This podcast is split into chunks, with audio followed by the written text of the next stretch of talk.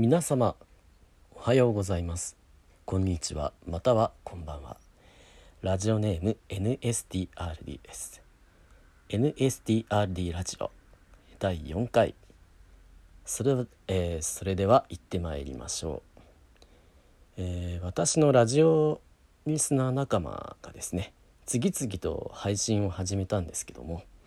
まあ、そろそろ自分も始めようかなということで始めるんですけども、まあ、ちょっとオープニングトークにあたってですね話すネタが意外と見つからないんですよ。まあ、自分の興味のあることを話せばいいんですけど果たしてそれを面白いかなと言っていただけるかどうかちょっとわからないんですよね。まああんまりに話すことがなければもう自分が考えた物語を自分で朗読しようかとも思ったんですけども、まあ、今回はちょっと先日見に行ってきました、えーと、素晴らしい展覧会がありましてそちらの話をしようと思います。はい、えー、水戸芸術館で2011年の2月20日から5月の9日まで開催している、えー、3.11とアーティストという展覧会について語ろうと思います。えー、っと東日本大震災から10年以上が経ちましてまあアーティストが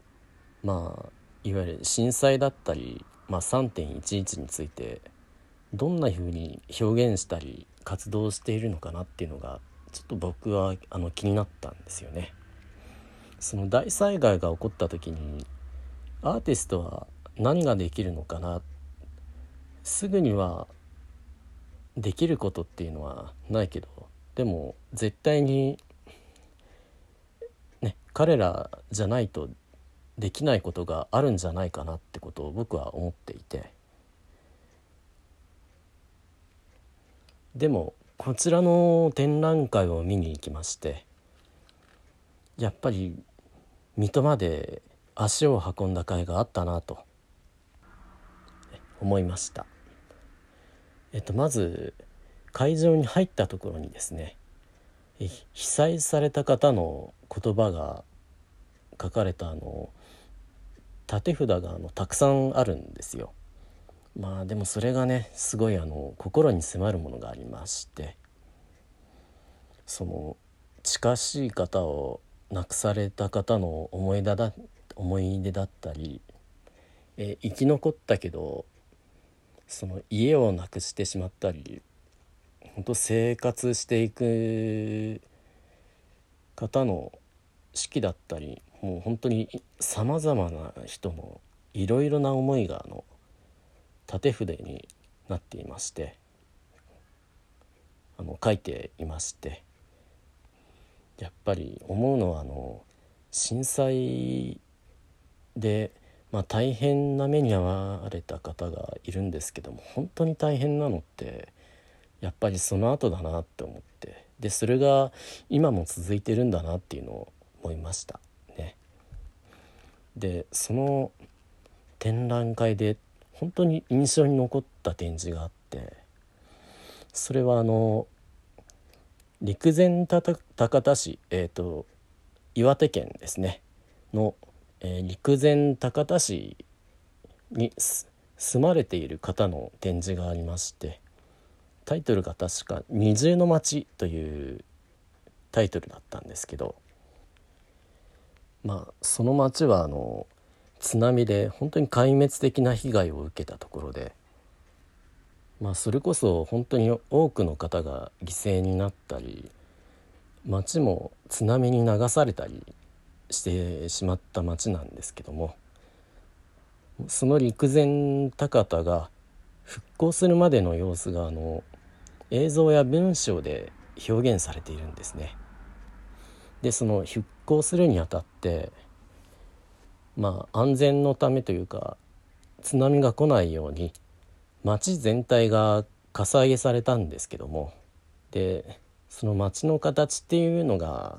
全全く変わってしまってもうかつての町並みっていうのが土に埋まってしまったんですよ。でやっぱりそれに関してもかつてあったものがなくなってしまったっていうすごく複雑な思いもあると思いますしやっぱり陸前高田市のあの方々の複雑な思いっていうのをねがあったそうなんですね。でその思いは結構当事者同士ではなかなか話すことが辛いことがあったみたいでですねでその町にあのアーティストの方が来ましてその思いはあのアーティストが聞き出してでそれを紡いでいくっていう展示があったんですね。まあその第三者がまあアーティストなんですけどもその方々があの地元の人たちに聞き込むことによってまあなかなか当事者同士で話せなかったことが話すことができるようになったそうででそれをやっぱり文章だったり映像にしていったのがその先ほどの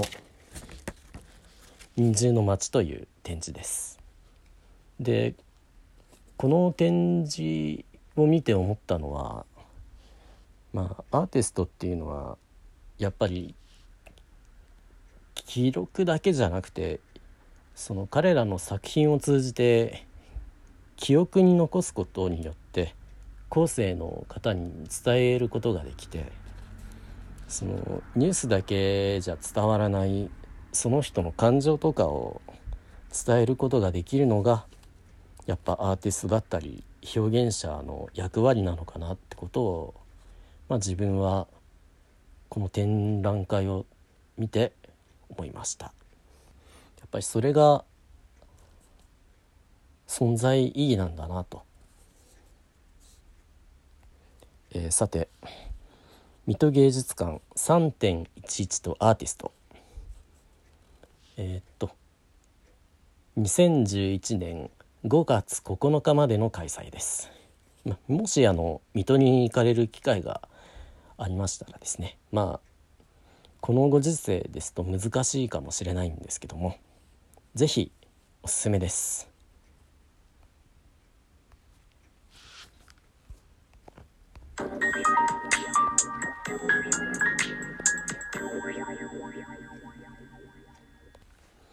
えさて今回はですねメインテーマなんですけども、え、かつて TBS ラジオで放送していた番組「ライムスター歌丸のウィークエンドシャッフル」通称タマフルについて語りたいと思います。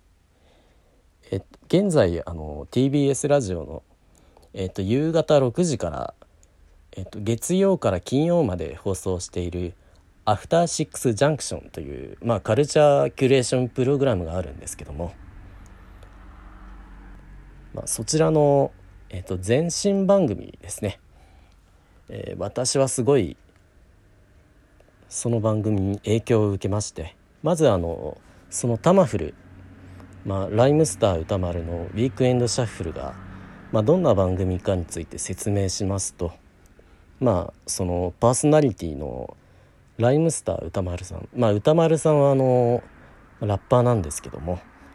その方があの友人や知人をゲストに招いて、え自分の好きなことやカルチャーについて語っていた語る番組